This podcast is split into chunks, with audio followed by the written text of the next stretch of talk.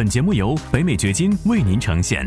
获得更多信息，查看过往节目，请前往 YouTube 频道“北美掘金”永明优。做一段直播来说一说，怎么样从零开始做到年收入十五万美元？为什么是十五万美元这个数字呢？欢迎来到黄永明先生的北美掘金秀。无论你是哪种角色，生意人、职场人、学生、父亲或是妈妈。你希望获得更高的收入，建立自己的财富，获得财务、时间和地理自由。为什么？因为你想要照顾好自己，照顾好你的家庭，照顾好你的员工。你想要有更多的机会旅行，更多的时间陪伴身边人。如何做到？这是一个价值百万美元的问题。北美掘金秀就要告诉你这个问题的答案。是因为一方面，这是一个。很现实的，你可以达成的一个数字，即便你之前完全没有任何的经验，你从来没有做到过年收入十五万美元，我相信你掌握了正确的方法之后，你很快是能够做得到的。另外一方面呢，十五万美元对很多的美国家庭来讲是一个改变性的数字。为什么？你看，我们如果去看一下美国的中位数的家庭收入的话，那么。你看啊，美国中位数家庭收入是七万多美元，二零二一年是七万零七百八十四美元。所以，如果你做到年收入十五万美元的话，那实际上就是家庭收入的两倍了。而且呢，你还是一个人，如果你的配偶、老公、老婆还有另外的十五万，对吧？你的家庭年收入就能够做到三十万美元，这就是。挺不错的一个收入了，对于绝大部分人来讲，这是很好的一个起点，是很好的你建立财富的一个起点。怎么样做到年收入十五万美元呢？你不需要去经历很长的学习，你不需要去经历很长的学位的那种教育，比方说你要去考个什么牙医呀，你要成为医生，你要成为律师，你要成为会计师。那个都要经过很长的学历教育，这是本身成本也很高的一条路。你想一想，你去上这些大学读这些书要花多少钱？然后后面你可能才能够有一个六位数的收入。那我和我的学员们是怎么来做这件事情的？我们的学员有在业余的时间用我们的方法就做到年收入六位数的十几万美元一年。这是业余时间，他还有其他的收入来源，所以呢，绝对这是一个非常可行的。你不需要很长时间，我们的学员成功的学员基本上花几个月的时间去学习，然后实践就能够做到这一点。那这个事情是怎么做到的呢？很简单，如果你有股票的投资经验，你有金融的投资经验的话，你可能听过一个。概念叫做 trading，trading 和 investing 就是交易和投资之间是有区别的。你可能做股票，你听过一个概念叫做 day trading，对吧？它是短期的，靠交易来获利的。那我们提到房地产的话，绝大多数人你看听到房地产想的是什么？想的是长期的一个投资，这个回报是很慢的。这个回报起码来讲，可能是以几年为周期来考虑的事情。但其实呢，房地产也有方法给你带来很快速的收入，让你像 day trading 一样，很快的来交易房地产，在这些交易的过程当中呢，来获利。而且，像现在这种时候，其实 day trading 是一个非常好的。一种做法，因为你不需要把这些房地产真的拿在手上，因为市场变幻莫测，你不知道后续房价、土地的价格会怎么走，这是很多人担心的一件事情。但是如果你是短线的交易的话，它跟你没有关系，因为你根本就不会去持有这些房产和土地。我们教给学员一套方法，就是去。Wholesale 美国的土地，wholesale 这个概念是什么呢？wholesale 这个概念就是我找到美国土地的业主或者是房子的业主，然后我以折扣价把他的土地或者是房屋签下来，我们签一个买卖合同，我作为买家，他作为卖家，我们签一个买卖合同。我有了这个买卖合同以后，我就可以再找一个投资者，也许是投资者，也许是 retail buyer，也也就是说那些终端的买家，就是零售端的买家，然后从我手上把这个合同给买走。那在这个过程当中，我会赚取一个叫做 assignment fee，就是转让费。我是把我手上的合同转让给了。另外一个人，你看，在这个过程当中，第一，我没有直接的把土地或者是房子的产权过户到我名下，所以我没有任何的持有成本，我没有任何的风险。另外一方面呢，它又是一个短线的交易。你想一想，如果我们的平均利润一单是在一万到一万五千美元这个这个区间的话，你要做到。年收入十五万美元，你一年只需要做几笔交易啊？你一年只需要做十几笔交易而已，可能十来笔，你运气好的话，可能十笔甚至更少，就能够一年赚到十五万美元。这完全是一个数学问题，我们只需要去倒推好了。你比方说，你一年要做十笔交易，那这十笔交易，你需要接下来签多少块地过来？因为并不是所有的交易最终都能够完成，会有各种各样的原因完成不了。比方说，有一半能够完成，那也就意味着你签二十块地过来。好，那我们再往前倒推，你要签二十块地，你要联系多少个业主？比方说，你每联系一千个业主，你能够签下来一块地，那也就是说，你二十块地，你联系多少？两万个业主。我在这儿是。说这么一个概念啊，具体的数字、实际的数字可能是有差别的。你做不同的市场，市场的情况是不一样的，所以这个比例是不同的。但是你看，这个是非常简单的一个数学问题。我们之前呢，在我的频道讲过很多土地投资的概念，或者是土地交易的概念。总会有人说，那不是每个业主都会卖给你。是的，当然不是。就像你去做任何事情、做任何交易一样，那不是说所有人你去跟他谈都能够谈成。你要的就是其中有一个百分比，他愿意折扣价把这个地卖给你，然后你再把它卖给另外一个投资者或者是终端的买家，中间赚取差价就好了。它就是一个数学问题。比方说，我们要联系两万个业主，好了，那你就意味着你十二个月当中每个月要联系一千多个，对吧？大概一千五到一千七。这个水平，然后你能够保证你一个月能够起码签下来一单到两单，然后你这一单到两单，然后你再拿去把它给转手卖掉，就是这回事儿。这事情完全你是可以在业余时间做到的。我有完整的教学，如果你还没有加入我的教学的话，这个教学能够帮助你。从头到尾，一步一步把这件事情做下来，每一个细节、每一个环节怎么操作的，我都是有讲解的。这个教学叫做土地投资现金流系统。在这个教学当中，我甚至会告诉你，怎么样通过土地投资来给你自己建立现金流、被动收入。像刚才我讲的，还不包含被动收入，它是你的主动收入。你做一笔交易能够赚一笔钱，但是怎么样产生被动收入呢？在这个教学当中，我也有详细的讲解，有教学。所以这个链接呢是放在视频下方的。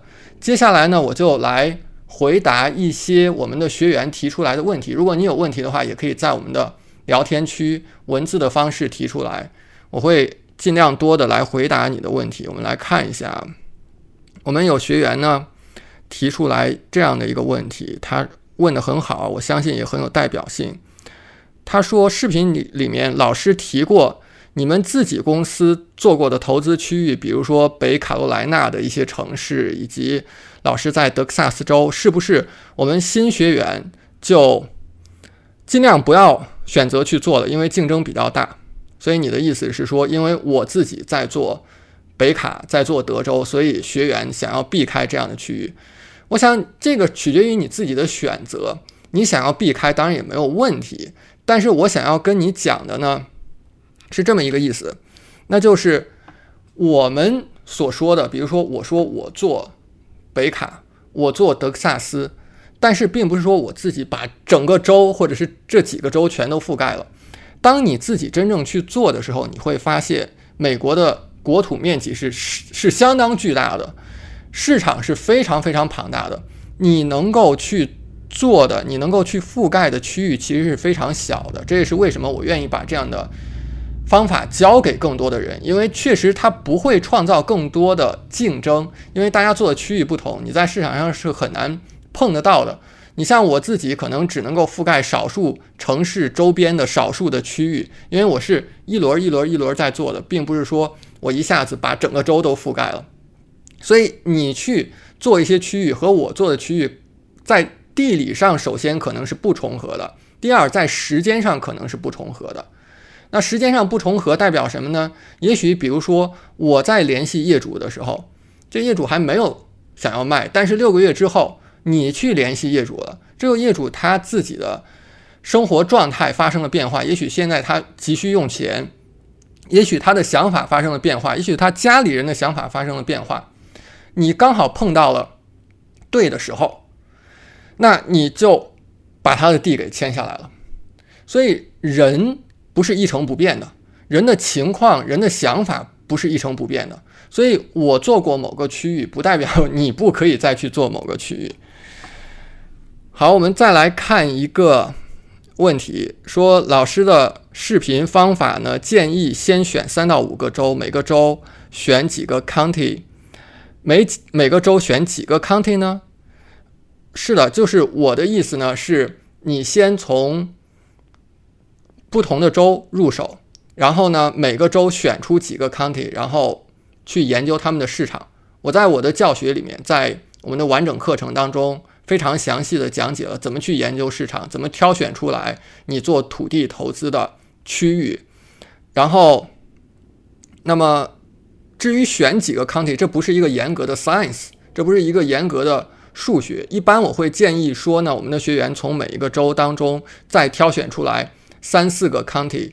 然后你如果有三到五个州的话，也就意味着你有十到十五个 county。然后呢，根据我们的方法。去研究，然后对这些 county 做一个排序，然后把那些从数据上看最合适的州优先来操作，来尝试这些啊呃数据上合适的 county 这些县优先来尝试这些县。然后这位学员还问，是不是每个州都需要注册公司？不需要，因为你不是长期的。持有这些土地，我们讲，你去注册 LLC，为什么要注册 LLC？通常来讲呢，是你需要做一个你的责任的一个分割。那么，为什么我们说，如果你投资出租房的话，应该是你的出租房投资在哪个州，然后你在哪个州呢注册这个 LC，但是土地的话，我们做 wholesale，你不是说长期持有它的。你只是过一下手就卖掉了，所以没有很大的必要在每一个州去注册一个 LC。然后注册土地投资公司后缀是什么？我我理解你这个问题的意思啊，就是你说是用 LC 呢，还是用 C Corp 呢，还是用 S Corp？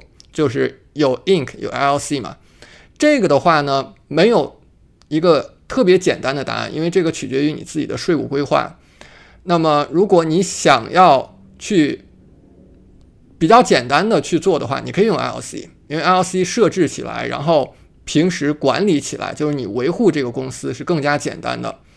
然后，如果你想要去在税务上面可能做更多的规划的话，也许你会考虑用 C Corp，因为 C Corp 它不是那种 pass through entity 这块的事情呢。我建议说，你跟你的会计师去做一个更多的。啊，交流，因为这个取决于你自己的税务情况，取决于你这个生意本身的经营的情况。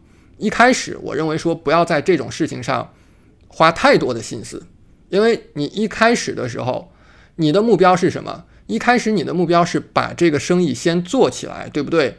他要先给你赚到钱，你要你你不要在这种怎么设置公司，然后这个公司的类型是什么这些事儿上耽误太多，因为你感觉好像你在做事儿，其实你没有在做什么，你只是在设置公司，你没有真正的在做房地产交易，对不对？你先把你的房地产交易做起来，公司这些事情你不用卡在这个环节上。然后还有一个问题是说，是尽量在一个州里多选几个 county，还是尽量在不同的州里多选择城市？这也是很好的一个问题。我的建议呢，还是按照我们前面所说的，你有三到五个州，每个州有三四个 county，然后对这些 county 做一个排序，按照你研究出来的最优的 county 开始，比方说前三位开始做。但是呢，一般我会建议说。你开头的这些呢，你也要挑选，比方说尽量在不同州的，比方说你从某两个 county 开始做，两个县开始做，那这两个县最好就位于两个不同的不同的州，因为不同的州市场反应可能是不一样的。你不希望说这两个县你都放在同一个州，那如果说这个州的市场反应不好的话，那可能两个县市场反应都不好，所以你希望说分在两个州去做测试。学员问：投资土地的城市需要考虑哪些城市？现在房价降价比较大吗？房价降价大的地区是适合土地投资还是不适合？这是非常好的一个问题啊！因为现在这段时间，你确实看到美国有一些城市的房价在下降。如果你理解这个当中的原理的话，你会知道它其实本身并不是建筑物价值的下降，就是你看到有一些城市。它的房价涨得非常快，然后降得也非常快，像什么圣何塞、旧金山什么这些地方，房价涨得很快，还有洛杉矶这些地方，涨得很快，降得也很快。你去看他们的特点是什么？他们的特点是，比方说你去买一栋房子，你去看这个房子，它本身建筑物价值是多少，你再去看它的土地的价值是多少，你会发现，土地的价值占到了大部分。所以这些城市、这些地区房价的涨跌呢，取决于地价。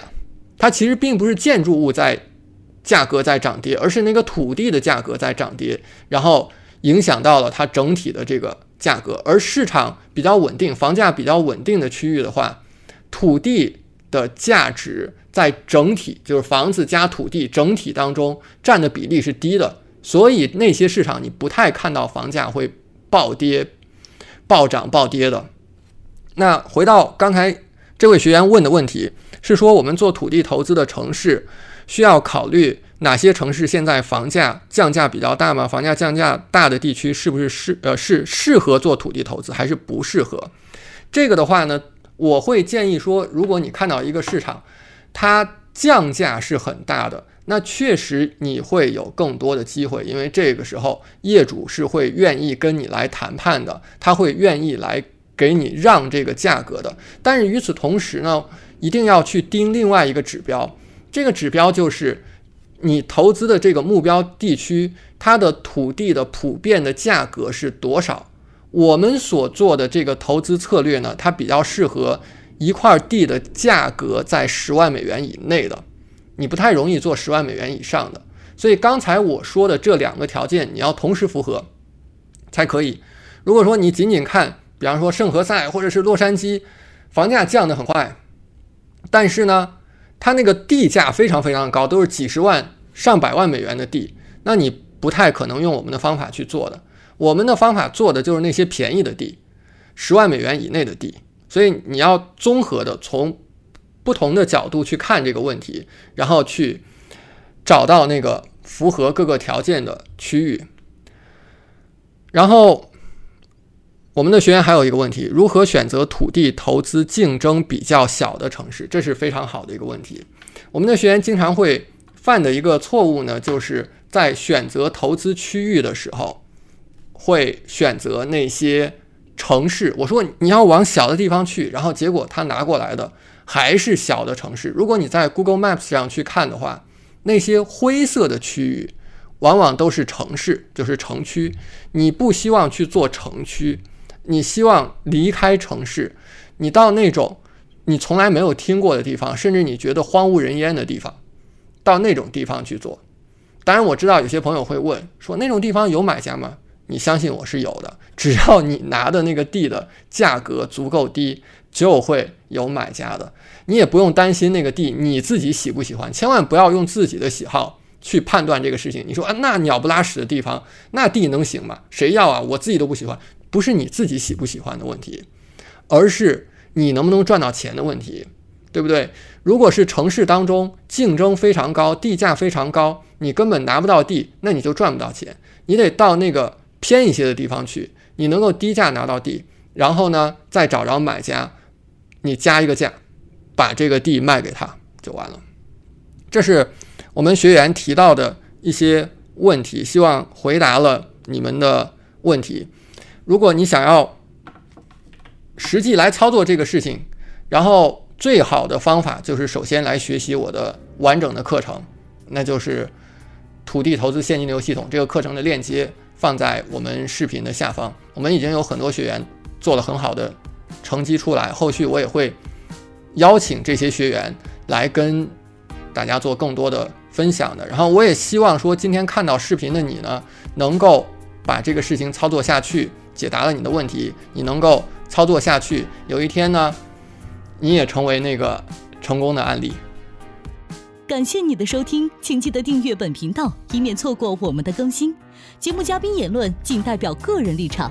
记住，如果你需要法律、税务或投资建议，请咨询具有专业资质和能力的人士。完整的免责声明和使用条款，请移步我们的官方网站永明优点 com 查看。如果你想要获得更多有价值的信息，也欢迎前往我们的 YouTube 频道北美掘金永明优。在那里，你可以看到本节目的视频版以及更多新鲜内容。再次感谢您的收听，我们下期再见。